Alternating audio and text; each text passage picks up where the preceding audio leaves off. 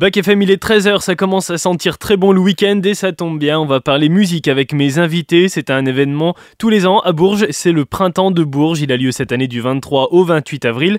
La programmation complète est en ligne depuis mercredi, alors il y en aura pour euh, tous les goûts comme toujours, mais cette année surtout pour les plus jeunes. Adolescence et poésie vont rythmer euh, cette édition à côté des créations qui rendent hommage à François Hardy et Kurt Cobain par exemple. Le W annonce déjà complet pour beaucoup de dates et c'est normal quand on regarde la multitude d'artistes présents. Festival généreux, féminin et multigénérationnel, voici euh, ce qui vous attend cette année au Printemps de Bourges. On en parle avec Boris Vadel, il est le directeur du festival, il a répondu à mes questions à l'occasion de la conférence de presse qui avait lieu mercredi, une nouvelle étape pour le printemps.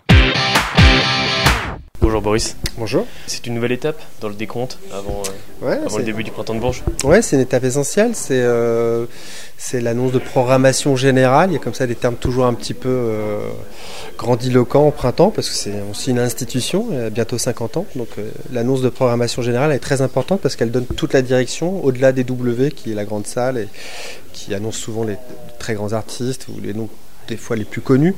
On voit qu'il y a quand même, c'est l'arbre qui cache une forêt. Il y a 130 artistes qui vont jouer au printemps. Il y en a d'autres aussi très très très connus et euh, qui viennent pour des créations. Mais c'est surtout des artistes émergents.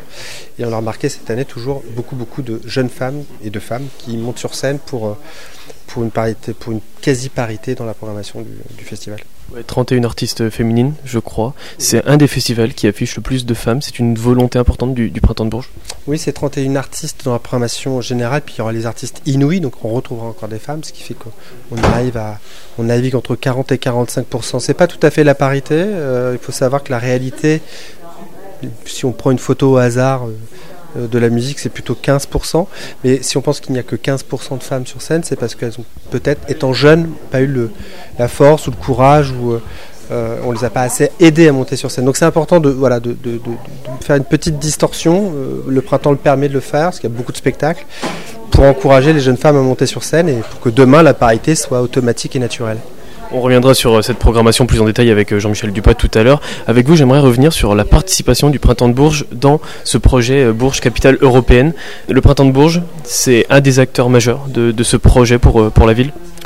Oui, en tout cas, on espère l'être, ça c'est sûr. En tout cas, c'est toute l'ambition qu'on se donne. C'est très important, ce- c'est extraordinaire en fait, Bourges Capitale Européenne de la Culture, parce que ça offre un nouveau destin à- au territoire, à Bourges et pas que Bourges. hein. c'est, le territoire, le centre Val-de-Loire qui est associé au, projet, et puis tous les acteurs culturels qui vont prendre part dans le printemps. Euh, c'est super important parce que euh, le, printemps va avoir 50 ans dans deux ans, et, là c'est un nouvel horizon, une nouvelle dimension européenne qui nous est permis de construire pour que le printemps soit plus fort encore, parce que son territoire sera plus fort. Donc euh, c'est l'émulation entre les deux, c'est parfait.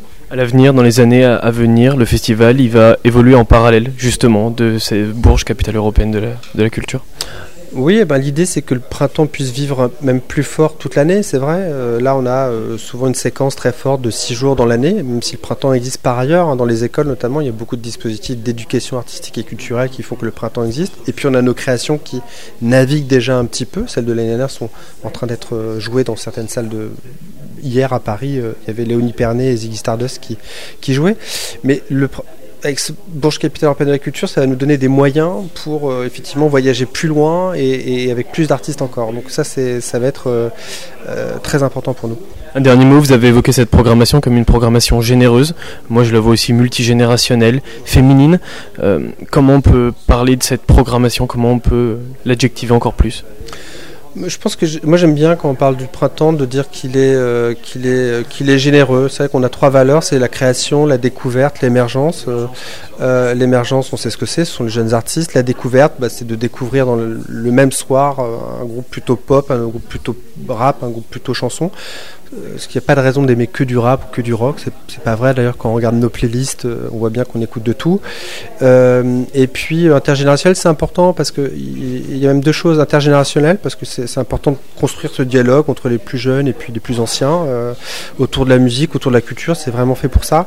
Et généreux aussi parce que c'est euh, avec tout l'accès libre, parce qu'il y a beaucoup de spectacles euh, gratuits au printemps dans les bars, mais aussi dans la programmation officielle du printemps. Il y a beaucoup beaucoup de choses gratuites et pas que des concerts, des conférences, des expositions, des ateliers pour les enfants. Il suffit juste de s'inscrire, c'est gratuit. Parce que l'accès à la culture pour tous, c'est important aussi pour, pour le printemps. C'est ça, super important. On peut pas créer, on peut pas se dire que notre société, que, que notre pays euh, puisse imaginer un futur si on, si on se parle pas les uns les autres et si des gens sont exclus. En fait, le plus grand danger, c'est que des gens soient exclus de la culture. Parce que si on est exclu de la culture, c'est qu'on est exclu de tout peut être exclu de l'emploi, on peut être exclu de, plein plein de choses. Alors, si on exclut de la culture, hein, il n'y a, plus l'ombre d'un espoir. Donc, euh, donc ça, c'est pour ça que le printemps a aidé. Hein, et c'est une mission du printemps qui est absolument essentielle. Le prochain rendez-vous, c'est quand maintenant? Le 21 mars? Oui, le prochain rendez-vous, c'est le printemps c'est le 21 mars. Après, il y aura l'autre printemps. Alors, quel des deux est vrai, je sais pas. Mais euh, le 21 mars, non, les deux sont absolument vrais. Mais c'est vrai que le 21 mars, on s'amuse avec cette date pour que bah, le printemps, quelque part, ça nous appartienne ici, à Bourges, et pas que le festival le printemps. Que le 21 mars, partout en France, on se dit Ah oui, c'est le printemps. Eh, mais le printemps, c'est quoi déjà? Ah oui, le printemps, c'est Bourges. On se donne rendez-vous donc euh, le 21 mars. Merci beaucoup. Merci. Et une programmation euh, féminine émergente aussi et généreuse. Donc Jean-Michel Dupas est directeur artistique du festival et il revient sur les créations et sur l'ensemble des propositions. Pour cette euh, programmation, j'ai noté féminine, émergente, généreuse. Qu'est-ce qu'on peut donner comme autre adjectif? Poétique Grâce aux créations notamment Ouais, grâce au, euh, effectivement, tu as, bien résumé, c'est plutôt ça. Euh, grâce aux créations, mais pas que. Euh, poétique parce qu'effectivement, un de nos, une de nos créations phares, même si c'est pas vraiment une création, c'est plutôt, on va dire, un thème, puisqu'on va investir le Palais Jacques Coeur pendant trois jours en proposant trois spectacles autour de la poésie, de la poésie imaginée comme un, comme un parcours poétique. Euh, avec euh, des artistes qui viennent à la fois de la musique, euh, mais des comédiens, des acteurs, des écrivains, voilà, qui vont venir proposer à chaque fois avec un fil rouge. Évidemment, ce sont des lectures musicales. Le Printemps de Bourges, c'est quand même la musique, donc vous voulez garder ce, cet ADN-là. on va avoir des gens comme Dominica, comme Marie Modiano, comme Christian Olivier, comme Mathias Malzieux, comme Ariade, comme Nicolas, voilà, qui vont qui vont soit lire leurs propres textes, soit aller chercher des textes de poètes euh, qu'ils apprécient ou qu'ils admirent. Donc ça c'est un, thème fort la poésie, l'émergence évidemment toujours, puisque euh, avec les Inuits qu'on va annoncer euh, début mars, on va être à peu près à 70% d'artistes émergents. Alors ce qu'on appelle un artiste émergent, euh, ce qu'on nous demande souvent, c'est un artiste qui vient juste de sortir un premier album ou qui n'a pas encore d'album. Voilà, on considère que ça c'est un artiste émergent. Mais on remarque grâce à, cette programmation qu'il y a beaucoup d'anciens Inuits, donc que le Printemps de Bourges est vraiment un vrai levier pour ces artistes-là, ces jeunes artistes-là. Alors, il faut savoir que les Inuits sont très importants pour Bourges et Bourges est très important pour les Inuits. La réciproque est vraie. Euh, euh, c'est aussi grâce à ce dispositif Inuit que, y a, que, que, Bourges est, autant un rendez-vous professionnel, puisque on, voilà, tout le secteur vient voir les artistes qui vont faire l'actualité de demain. Euh, et c'est vrai que ce dispositif-là, c'est devenu euh, euh, une pertinence inouïe euh, sur le territoire. c'est sans doute le dispositif maintenant de découverte et de, jeunes artistes qui est le plus important en France. On avait 3500 inscrits cette année. Donc quand on parlait de record, nous on en a 19, mais on n'avait jamais atteint ce score de, du nombre d'inscrits. donc ça veut dire que euh, non seulement le dispositif il est important pour les professionnels, mais surtout il est important pour les artistes et euh, les jeunes groupes qui pensent que, c'est un, passage obligé. Euh, bien sûr, si on passe pas par les nuits, on pourra réussir, hein. mais, mais on sent que c'est un accélérateur et que c'est un formidable euh, catalyseur de rencontres entre les artistes et les professionnels dans tous les domaines, les tourneurs, les maisons de disques, euh, les médias, et voilà, c'est vraiment euh, et c'est l'ADN du printemps aussi. Et donc ça, ça quand on parlait d'émergence, évidemment, les Inuits représentent vraiment ce, côté émergent. Ouais, ces Inuits qui ont une part importante euh, au sein de ce programme, avec aussi la scène féminine, 31 euh, artistes, 31 euh, artistes féminines, plus même avec les artistes autour et notamment les, les, Inuits. C'est important aussi pour la programmation de, de, programmer du coup beaucoup de beaucoup de femmes. Ouais, ça fait maintenant une bonne dizaine d'années nous qu'on défend la scène féminine. C'est important parce que plus on va montrer d'artistes femmes sur scène, et ben plus on va donner envie à des jeunes filles dans le public de monter sur scène à leur tour. évidemment, ça fait partie du, du cycle ce qui paraît logique, mais que finalement on défend pas encore assez. Donc effectivement, entre les artistes féminins euh, et les artistes mixtes, c'est-à-dire on, juge artiste mixte, c'est-à-dire que le lead est partagé entre une femme et un homme, euh, on arrive quasi à 45%. Euh, bien au-dessus de ce, que, ce qui se fait en moyenne générale sur les festivals en France, puisque je pense que c'est une moyenne qui tourne entre 15 et 20 donc on est, nous, on est vraiment largement au-dessus. Et c'est quelque chose qui nous tient à cœur et qu'on, encore une fois, on défend depuis longtemps et qu'on continuera, j'espère, à défendre longtemps. Au moins jusqu'à temps qu'on arrive à une parité euh, sans forcer. Et on y, on y, on y viendra, c'est sûr. Toute la programmation du printemps de Bourges est à retrouver sur leur site internet. On aura évidemment l'occasion d'en reparler très bientôt sur Bac FM qui sera présent tous les jours à Bourges auprès de vous et des artistes présents. Juste avant de retrouver Manuel pour une recommandation ciné pour ce week-end, eh bien on termine la semaine avec une découverte musicale qui est une reprise aujourd'hui Letty. Oui, une petite reprise pour bien terminer la semaine. Il s'agit de Burning Down the House des Talking Heads, revisité ici par le groupe américain Paramore à l'occasion de la sortie prochaine d'un tribute album consacré au mythe groupe de la scène new wave américaine. Alors euh, un tribute album qui réunira donc des reprises de 16 des titres emblématiques des Talking Heads par des artistes issus de la jeune génération. Et c'est donc Paramore, la formation rock alterno menée par la talentueuse Hayley Williams qui a l'honneur d'ouvrir les hostilités en dégainant aujourd'hui ce tout premier single Burning Down the House sorti à l'origine en 1983 sur l'album Speaking in Tongue. Burning Down the House des Talking Heads, souvenez-vous, ça donnait ça.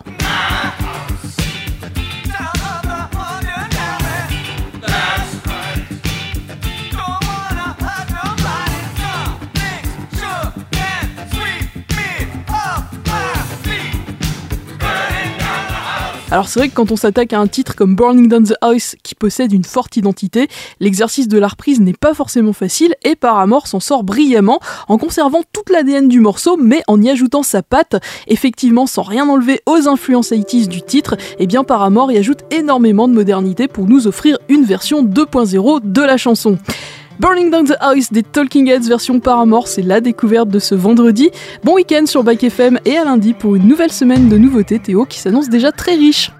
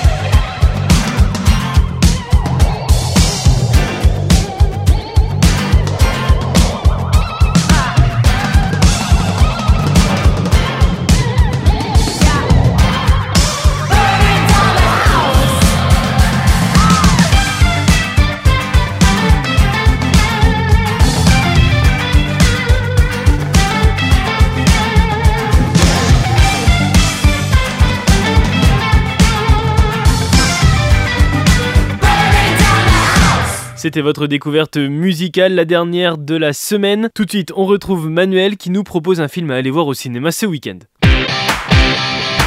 Et c'est La ferme des Bertrands qui raconte 50 ans de la vie d'une exploitation agricole, Manuel.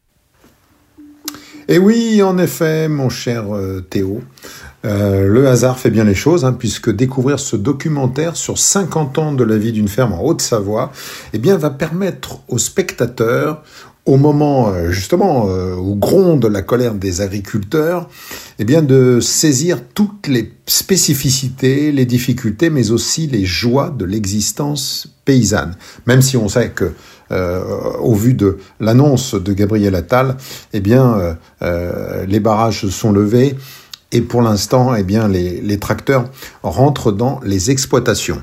Donc, ça permet vraiment de, saisir tout cela. Et en l'occurrence, ça se passe au sein d'une ferme d'élevage euh, que connaît très bien le réalisateur Gilles Perret, euh, qui vit euh, en voisin et qui a tourné son premier film. Donc voilà, il est vraiment en, en, en toute confiance. Et il a eu une idée formidable, eh bien, c'est de, de mêler les images de trois documents qui ont été filmés en 1972, 1997 et 2022, ce qui permet vraiment de, de voir l'évolution de cette exploitation bovine. Et on est là, comme ça, euh, vraiment au spectacle, on est ébahi, on découvre la, la démarche au départ, euh, on peut le dire, hein, sacrificielle de trois frangins, ils sont savoyards, euh, ben, ils ont marné comme des, forçats euh, tout au long de leur existence. Et euh, au bout du compte, ils veulent maintenir, essayer de maintenir cette entreprise, de, transmettre un peu cette entreprise pour assurer sa pérennité. C'est une entreprise qui est désormais très mécanisée et qui est tenue par les jeunes neveux des frères et ça se passe avec leur, maman. Ce film tombe à pic, bien sûr, avec la brûlante actualité que l'on sait mais aussi euh, c'est une manière de nous reconnecter avec le monde paysan, euh, de, de, nous faire découvrir le, vraiment leur quotidien qu'on méconnaît. 365 jours de travail par an, une vie familiale qui se mêle aux travaux de la ferme, euh, des métiers vraiment... Euh, des métiers de chien, on peut le dire, mais qui se révèlent aussi passionnants. Et puis parce que euh, c'est une, défense, une défense permanente de l'environnement, euh, il y a aussi la, beauté, bien sûr, des, paysages et du cadre de travail, la vie au grand air, l'amour de ces animaux. Et la ferme des Bertrands nous fait, euh, euh, je le disais, nous reconnecter avec cette réalité. Ce sont les agriculteurs qui nous nourrissent. Sans eux, on ne pourrait pas survivre. Donc on, on, saisit encore mieux leurs revendications actuelles, si juste, au travers de ces enjeux. Et c'est une vraie réussite. Et vous l'aurez compris, un coup de cœur que la ferme des Bertrands, signé Gilles Perret. On est dans un petit village de Savoie qui s'appelle Quincy. C'est un peu particulier parce que j'ai toute ma famille qui habite ici. Et votre vie, c'est le travail tout le temps? Ah ben oui, mais nous pensons qu'il n'y a pas d'autre façon de faire pour essayer de s'en sortir et améliorer nos conditions de vie. C'est particulier cette année parce que ce sera notre neveu et sa femme qui vont prendre la relève. On va déjà essayer de digérer cette reprise parce que c'est pas un petit morceau. Un peu on y fait aussi parce que ça nous plaît. Je Wow, pense aussi, la première des choses, c'est ça. hein. Moi, ça fait depuis que je suis gamin que je ramasse. C'est mon père qui m'a appris, assis à côté, tu vois. On prend toujours des conseils à gauche à droite. On discute beaucoup avec les autres agriculteurs qu'on voit. Et avec André aussi. C'est des tout bons. Oh, il y a quelques détails que j'aurais aimé qu'ils y fassent un peu mieux, mais enfin, tant pis. Hein. Il peut pas tout y avoir. Ouais, la ferme, on l'a modernisée, mais le bâtiment, il est pas plus gros que quand euh, ils étaient là. hein. Ma conviction, moi, c'est qu'il n'y avait pas de solution autre que suivre l'évolution technique ou abandonner la profession, ou se sauver. Il y a le robot partout maintenant dans les usines et tout, ce qui remplace des hommes, pourquoi pas euh, qu'ils nous remplaceraient pour frères. Hein. Ça donnera peut-être plus de goût aux, aux jeunes. Dans la vie, il n'y a pas que la satisfaction de l'argent. Il y a une certaine satisfaction de laisser une nature en état, une belle nature, une nature propre. C'est vrai qu'on est là pour un petit moment. Après, ça sera des autres générations. On n'est pas là pour y abîmer. Ça se donne le hein. On est bien là. Voilà, Bac FM, tout de suite, c'est le retour du son pop rock. Je vous souhaite une très bonne journée et un très bon week-end. On se retrouve lundi à 13h avec des nouveaux invités et les infos de la mi-journée. Vous pouvez retrouver tous les podcasts sur bacfm.fr. Prenez soin de vous. Bye, à lundi.